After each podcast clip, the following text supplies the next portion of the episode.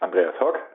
Ja, guten Tag, Herr Hock. Hier ist Herr Eckert von der Literaturlounge. Hallo, grüß Sie. Hallo. Sie haben ja das Buch geschrieben, Generation Kohl. Wie entstand eigentlich die, Gesch die Idee zu dem Buch? War das ähm, auf dem besagten ähm, Bierfest oder? naja, also ähm, ich, grundsätzlich habe ich, je länger diese Zeit zurückliegt, immer den äh, Gedanken gehabt, äh, dass diese Zeit eigentlich gar nicht so schlecht war, äh, wie man sie vielleicht ähm, in Erinnerung hatte, weil ja doch irgendwie so die Kohl-Ära eher als behäbig und bräsig angesehen wurde. Und ähm, je länger also diese Zeit zurücklag, umso mehr habe ich mich eigentlich ähm, sehr gern daran erinnert und äh, als dann Kohl gestorben ist, kam tatsächlich die Idee auf, einfach mal so ein bisschen aufzuschreiben, was man denn an dieser Zeit, vor allem politisch, irgendwie so mitgenommen hat. Und äh, das Ganze auch ein bisschen gegenüberzustellen, ähm, den Punkten, die, die heute sich so tun in der Gesellschaft und einfach mal zu vergleichen, was war damals äh, gut und ist heute vielleicht anders und wo ist es umgekehrt.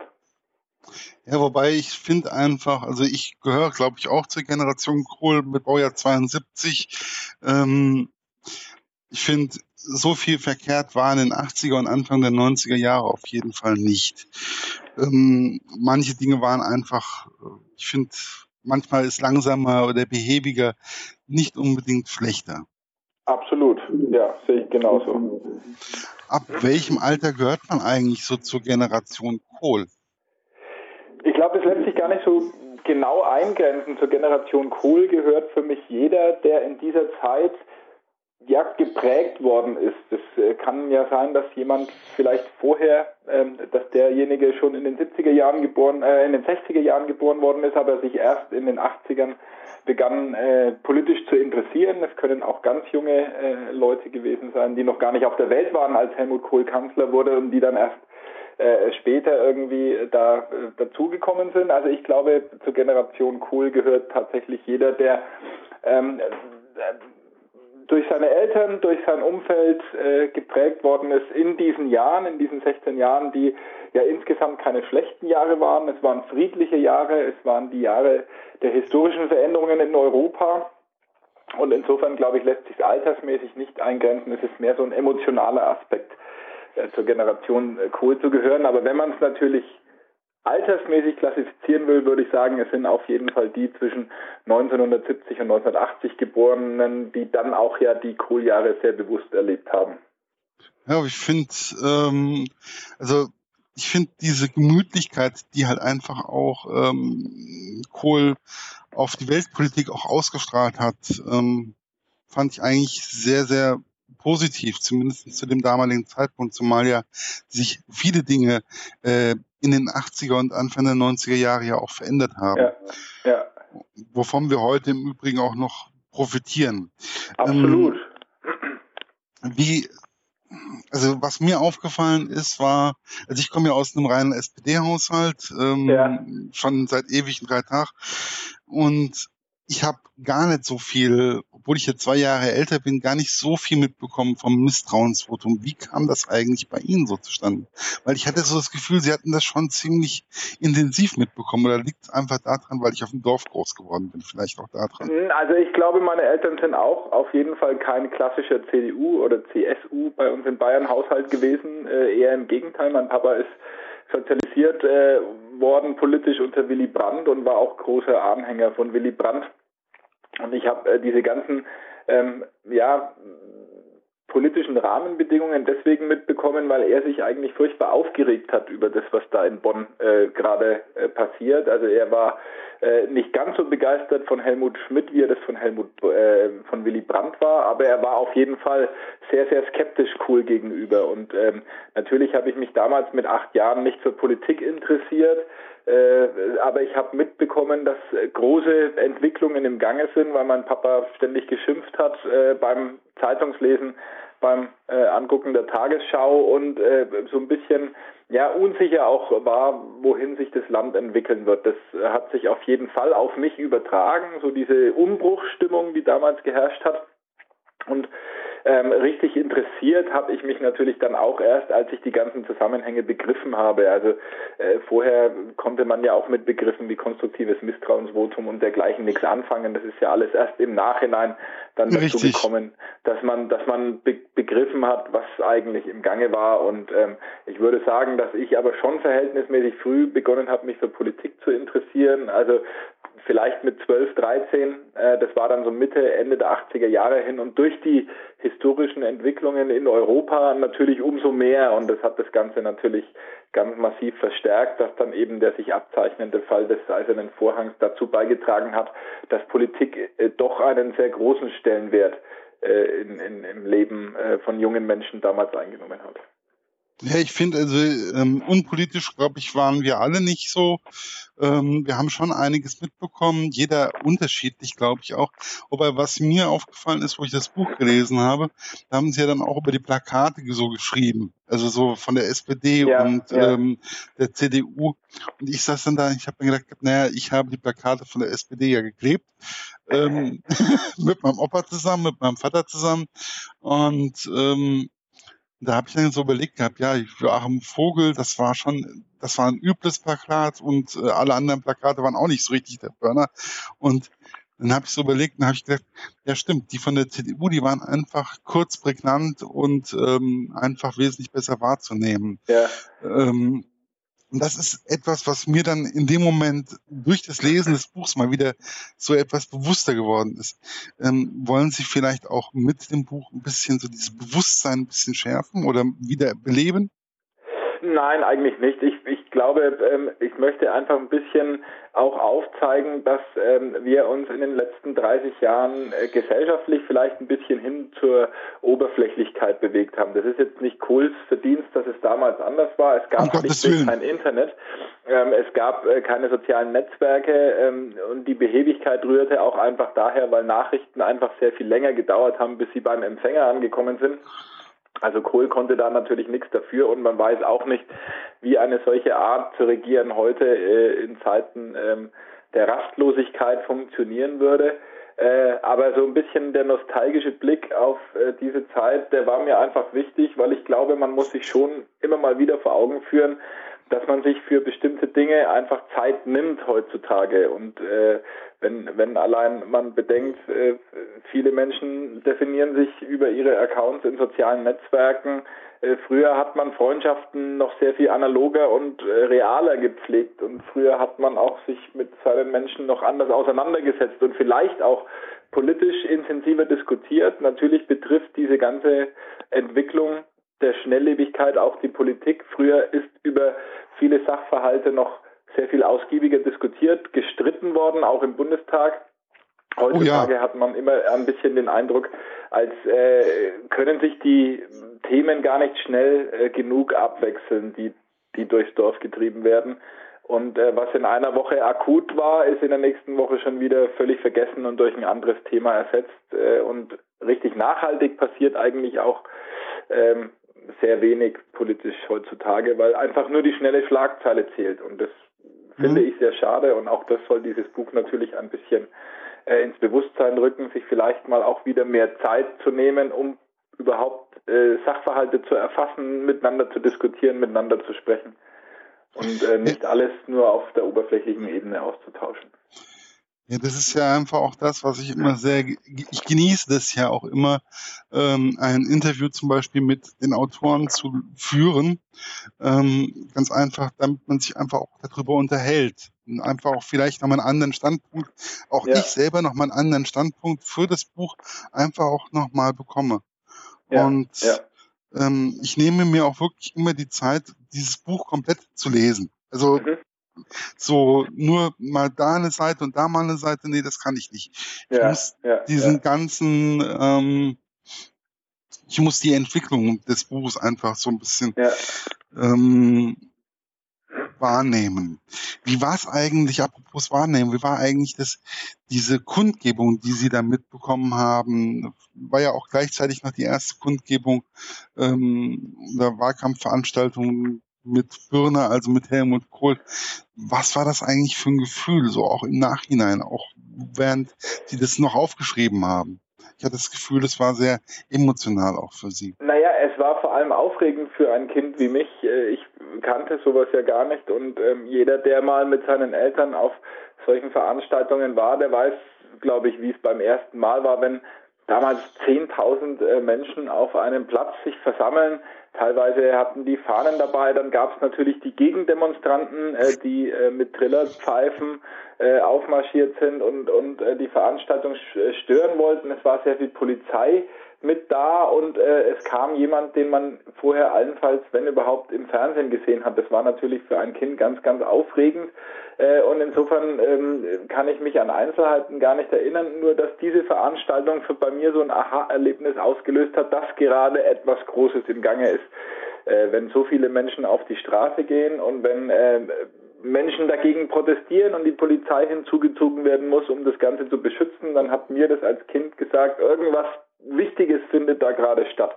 Und diese Aufregung, ähm, ohne zu begreifen, um was es eigentlich schlussendlich äh, im Einzelnen genau geht, ähm, hat mich doch ziemlich eingenommen, muss ich sagen. Also ich habe äh, auch Jahre später noch wirklich dieses Bild vor Augen, als ich auf den Schultern meines Vaters da auf diesem vollbesetzten Hauptmarkt äh, war. Man konnte sich das, man kann sich das heute gar nicht mehr vorstellen, ähm, weil weil eben äh, vieles äh, sehr viel ja virtueller auch stattfindet und man ja mhm. ständig mit Bildern und und und ähm, Eindrücken überflutet wird. Und damals gab es eben drei Fernsehprogramme und äh, eines davon war die ARD mit der Tagesschau. Da hat unsere politische ähm, Sozialisierung oder unsere politische Bildung ihren, ihren, ihre Basis gehabt. Und andernfalls gab es nichts, was man sich irgendwie hätte anschauen können in dem Zusammenhang. Und deswegen war dieses unmittelbare Erleben vor Ort schon was Besonderes. Ja, für mich war es also für, bei mir ähm, war es auch die Tagesschau oder halt die Hessenschau bei uns hier in Hessen. Ähm, da hat man auch, die hat man auch, die habe ich auch sehr oft genossen oder sehr oft gucken müssen zusammen mit meinen Eltern. Ähm, wir waren sogar in der glücklichen Lage, dadurch, dass wir ja so in der Mitte von Deutschland sind. Wir hatten sogar noch Südwestrundfunk, also SWR 3. Also wir haben, ja, da hat es bei uns leider nicht gereicht in Bayern. Also Baden-Württemberg, äh, 20, 30 Kilometer weiter bei meiner Tante, weiter, weiter westlich, äh, hätte ich auch SWR noch äh, reinbekommen, aber bei uns in Nürnberg gab es nur den BR und ansonsten ARD und ZDF. Ja, also das ist ja immer, je nachdem, wo man halt einfach so ähm, wohnt und ähm, hat man dann ja auch, man hat ja auch früher nur ähm, beim Radio hat man ja auch nur hessischen Rundfunk gehabt und vielleicht dann noch, also ja, so Hessischen Rundfunk und das bei mir in Hessen, bei euch war es dann so ähm, der Bayerische Rundfunk ähm, und das war schon irgendwo, da gab es schon Unterschiede auch beim, beim Musik oder auch beim ähm, auch bei der politischen Bildung. Klar, natürlich. Und das finde ich eigentlich, ähm, es war nicht alles so austauschbar, fand ich. Ja. Also ja. nicht, dass ich jetzt gegen das Privatfernsehen oder gegen den Privatrundfunk, der ja auch in den 80er Jahren seinen Anfang genommen hat, ähm, wettere oder so, aber ich finde halt einfach, das war, es war trotzdem noch irgendwie differenzierter. Also die, das, man kannte den Unterschied zwischen ZDF und ARD, das da konnte man schon spüren, auch politisch. Ja, ja, absolut. Auch in, in der Art und Weise, wie Korrespondent, also wie das wiedergegeben wurde. Und nicht alles nur schnell, schnell, sondern man hatte halt ähm, seine festen, also der eine Haushalt hat halt, also um 20 Uhr geguckt, die Tagesschau und der andere halt um 19 Uhr ähm, bis 19.30 Uhr. Wobei, genau. das ist mir aufgefallen, da stand in dem Buch drinne äh, 19.30 bis 20 Uhr. Das war aber nur bis äh, ab 1973. Also war dann das ZDF mit der Heute-Sendung von 19 Uhr bis 19.30 Uhr. Deswegen ja, fand ich irgendwo, ja. da, da war ein Fehler im Buch. Das fand ich irgendwie, ja. wie, wie, wie ist es eigentlich, warum ist es niemandem aufgefallen? Gute Frage, weiß ich auch nicht. Muss ich gleich mal äh, äh mit dem Lektorat sprechen. Wenn wir in der nächsten Auflage sind, dann ähm, wird das natürlich berichtigt. Aber klar, die heute Sendung war um 19 Uhr. Ja, ich dann, das dann nämlich, ich dann, ich dann nämlich wirklich bei meinem Vater angerufen und sagte so, Papa, Papa, sag mal, habe ich jetzt irgendwas falsch in Erinnerung? Die heute Sendung war doch schon immer um 19 Uhr, sagt er, ja, immer. Ja, also, Äh, seitdem du denken kannst, war sie um 19 Uhr, weil, hm? Sagt er, Anfang der 70er war es um 19.30 Uhr. Sag ich, oh, okay. Ähm, aber da stand ich dann da, habe ich gedacht, warum fällt das keinem im Lektorat auf? Man kann ja immer mal sich mal ein bisschen vertun oder so. Ich finde halt einfach, das ist einfach etwas, was wichtig ist, finde ich. Weil das ist ja schon so der Unterschied bei der Heute-Sendung und Tagesschau. Stimmt, Weil ja, die Heute-Sendung ja. war ja eine halbe Stunde lang und die Tagesschau ist oder sind ja beide immer noch nur eine Viertelstunde beziehungsweise eine halbe Stunde lang. Ja. Was natürlich auch mich richtig bewegt hat, auch war dieses Panini-Erlebnis. Also sie haben ja auch äh, Fußballbilder gesammelt. Ja. Soweit wie ich das noch in Erinnerung habe. Ähm, und ich habe dann auch gedacht gehabt, ja, wo ist jetzt eigentlich mein Panini-Album? Und ähm, muss es erstmal suchen, meine alten. Und ich habe dann auch einiges, also ich habe mich in bestimmten Punkten einfach wieder in die Zeit zurückversetzt gefühlt. Ja, so soll es sein mit dem Buch. Also genau das ist ja der äh, Zweck, den ich, den ich verfolge, dass man eben ein bisschen auch sich an seine eigene Jugendkindheit zurückerinnert mit den Rahmenbedingungen. Es gibt ja äh, Generation Golf schon so ein Generationenporträt, das ja die ähnliche Zeitspanne auch umfasst, aber die halt, ähm, der, bei dem das der Kollege Elis sehr viel politischer macht und ich wollte das eben äh, miteinander kombinieren, dass man halt so diese politischen Entwicklungen und politischen Erinnerungen, die man hat, mit persönlichen ähm, ja, Geschichten da etwas verbindet und insofern ähm, finde ich schön, wenn man äh, zum Beispiel auch an seine Panini-Sammelzeit denkt oder äh, die ein oder andere Fernsehsendung, äh, die man zusammen mit den Eltern noch angeguckt hat am Samstagabend. Also Wobei das ja jetzt nicht nur, ähm, ich fand, das war ja nicht nur, dass ich das ja nur drei Programme waren, ähm, hat man ja das nur mit der Familie geguckt, man konnte sich auch darüber unterhalten am nächsten Morgen auf dem Schulhof. Also äh, da hat, da wusste man immer, okay, der guckt das und um die und die Uhrzeit guckt man das und ähm, man hat sich dann in der großen Pause darüber unterhalten oder auf dem Schulweg, ah, oh, wie genau. fandst du das? Oder ähm, oder auch mal ähm, wo man dann älter gewesen ist, dann hat man sich auch mal über die ähm, in der weiterführenden Schule gewesen ist, dann hat man sich auch mal über eine über einen Bericht in der Tagesschau oder über einen Bericht in der Heute-Sendung unterhalten, einfach mal ausgetauscht oder gehen wir mal dahin oder ja. das ist einfach ich, manchmal weniger ist manchmal mehr, so auch an Kommunikation. So sehe ich das zumindest. Ja, absolut. Wie war das eigentlich? Die größte politische Veränderung war ja eigentlich der 9. November 1989. Und jeder von uns weiß, der in der Generation groß geworden ist, wo er an dem Tag war. Wo waren Sie? Ich war zu Hause. Ich war zu Hause, ähm, musste für eine Schulaufgabe lernen. Ich weiß jetzt nicht mehr für welches Fach. Und ich habe, natürlich hat sich abgezeichnet in den Wochen vorher, dass etwas Großes im Gange ist. Genscher in der äh, Botschaft in Prag kennt ja jeder die Bilder. Oh, also es war schon klar, es passiert gerade etwas ganz, ganz Großes äh, äh, außen auf der Welt.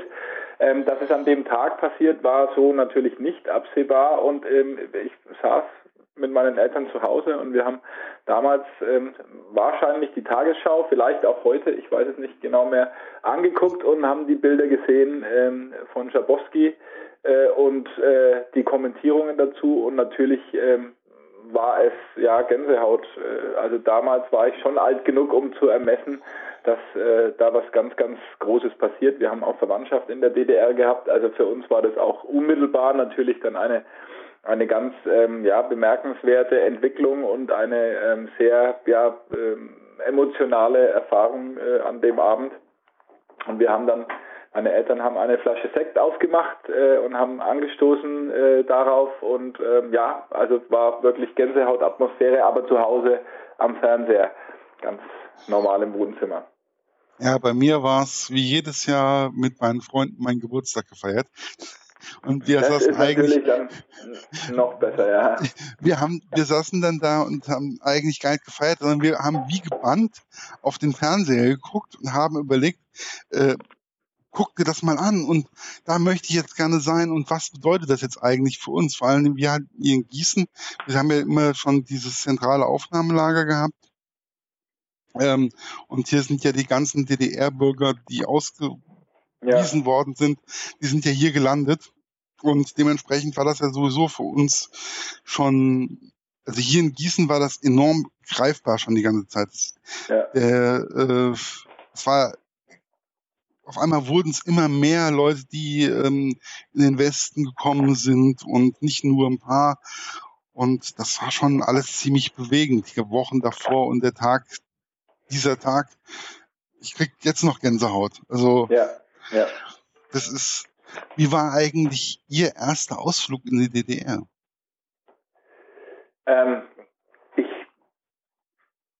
mein, mein erster Ausflug in die DDR war eine, eine sehr bizarre Erfahrung, weil ich ähm, nur gewohnt war, mit meinen Eltern äh, nach Österreich oder nach Italien in den Urlaub zu fahren und äh, auch trotz der Grenzen, die es damals ja natürlich gab, äh, das nie mit großen Problemen verbunden war und ich mich daran erinnere, dass wir an der Grenz der, am Grenzübergang äh, in Oberfranken ähm, sehr lange warten mussten, bis wir überhaupt äh, da waren, wo wir, wo wir äh, also die Gelegenheit hatten, äh, in die DDR rüberzufahren. Wir mussten unsere Pässe auf ein Fließband legen, die waren dann auf einmal weg.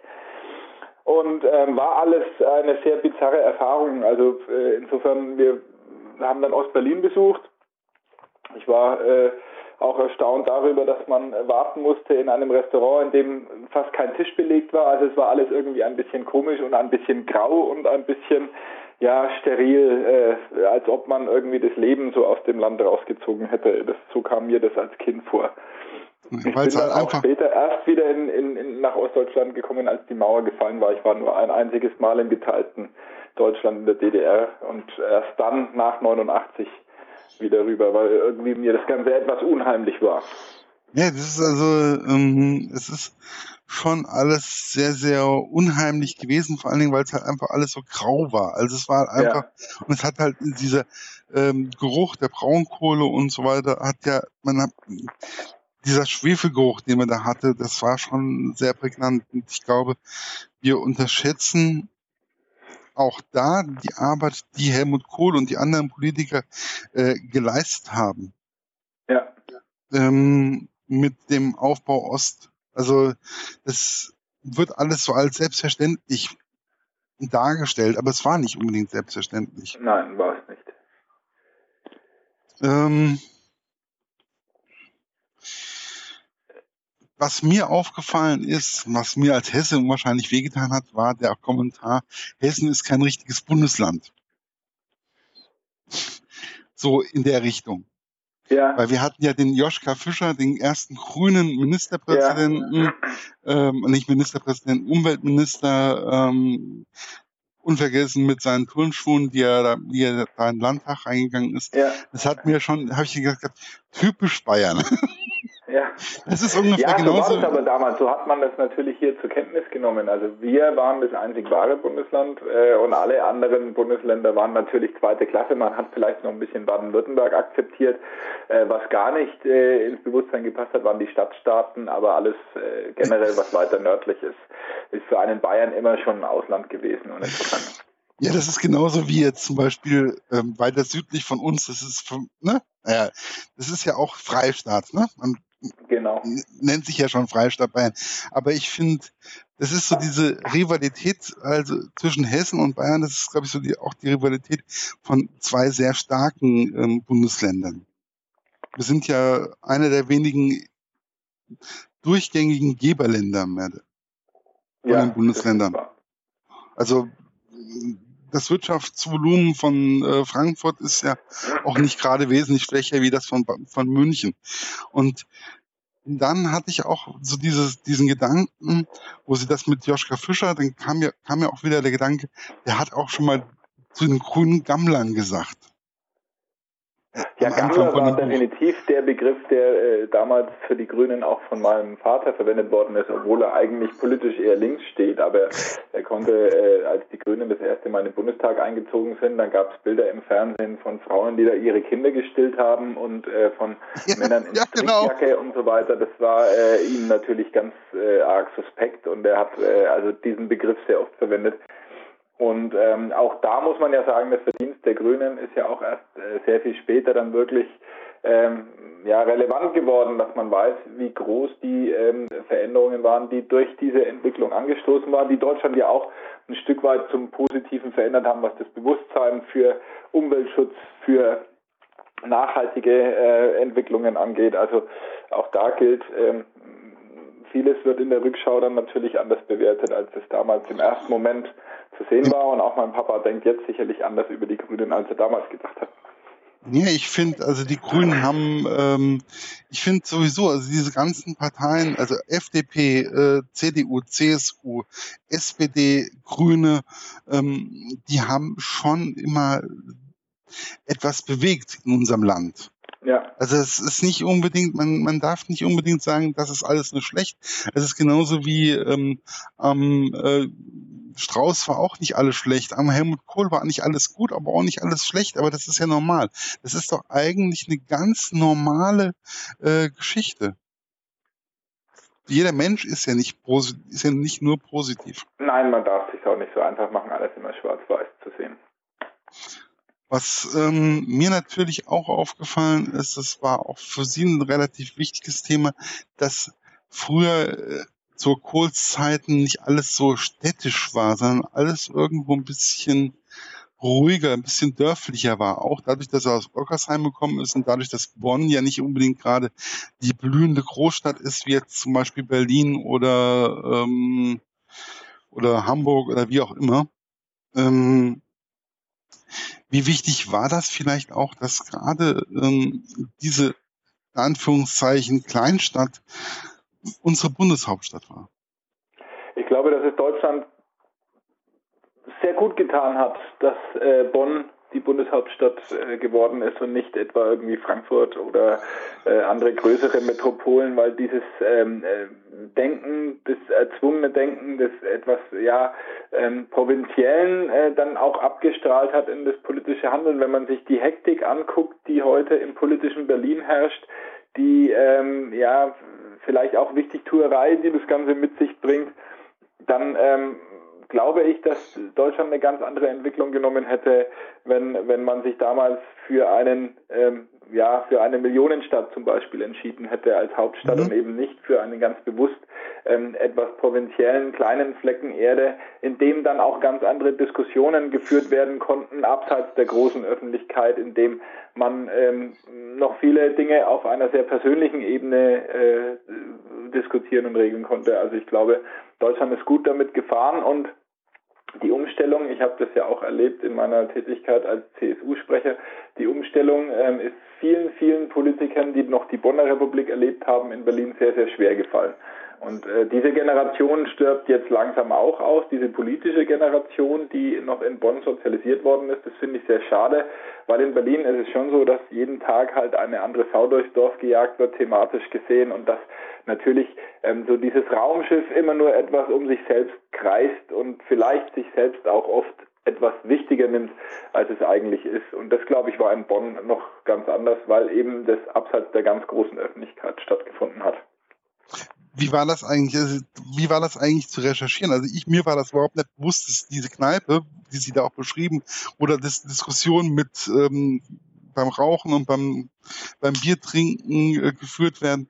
Wie war das eigentlich zu recherchieren? Oder wie war das, mir war das überhaupt Naja, ich kenne äh, durch meine frühere Tätigkeit natürlich ähm, viele Leute, äh, Abgeordnete oder Funktionsträger, die das damals miterlebt haben äh, und, und äh, die mir auch viele Anekdoten äh, erzählt haben aus dieser Zeit. Und äh, insofern ist vieles einfach vom Hörensagen aus, aus äh, Erzählungen, die äh, mir zugetragen worden sind.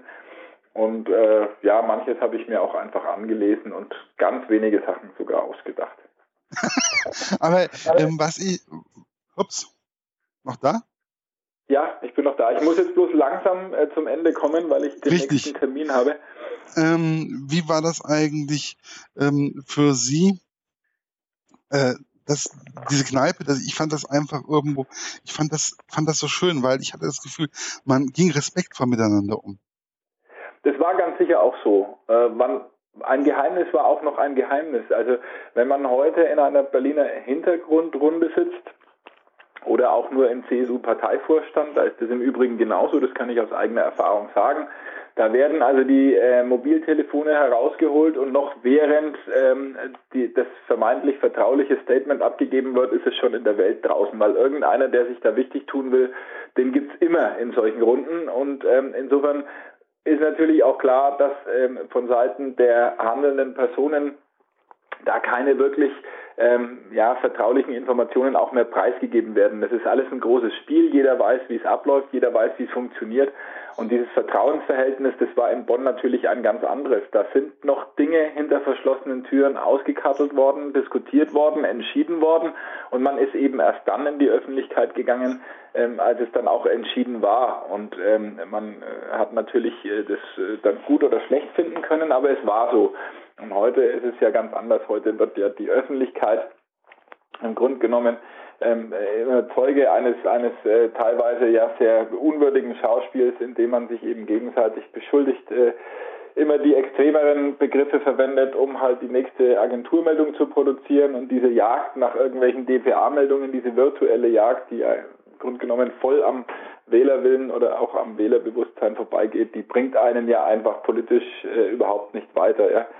Und das war äh, in der Bonner Republik äh, noch genau gegenteilig der Fall. Da hat man politisch gearbeitet und hinter verschlossenen Türen Dinge ähm, besprochen und ist erst dann nach außen gegangen, als es was zu verkünden gab. Ja, und ich glaube, wenn Sie jetzt gleich noch einen Termin haben, dann beenden wir das jetzt hiermit auch.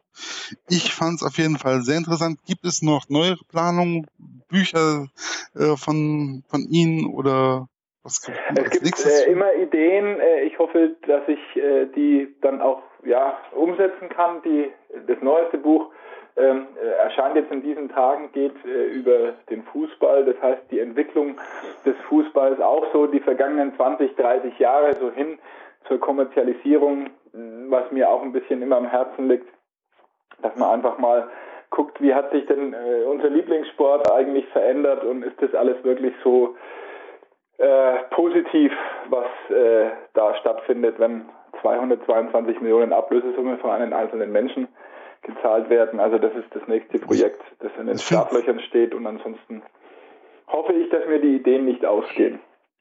Ich glaube nicht, dass es Ihnen die Ideen ausgehen und ich glaube, ähm, das ist, glaube ich, auch etwas, was die Generation Kohl, wir sind keine Ideenlosen. Also wir haben schon immer unsere Ideen und wir versuchen die auch immer umzusetzen.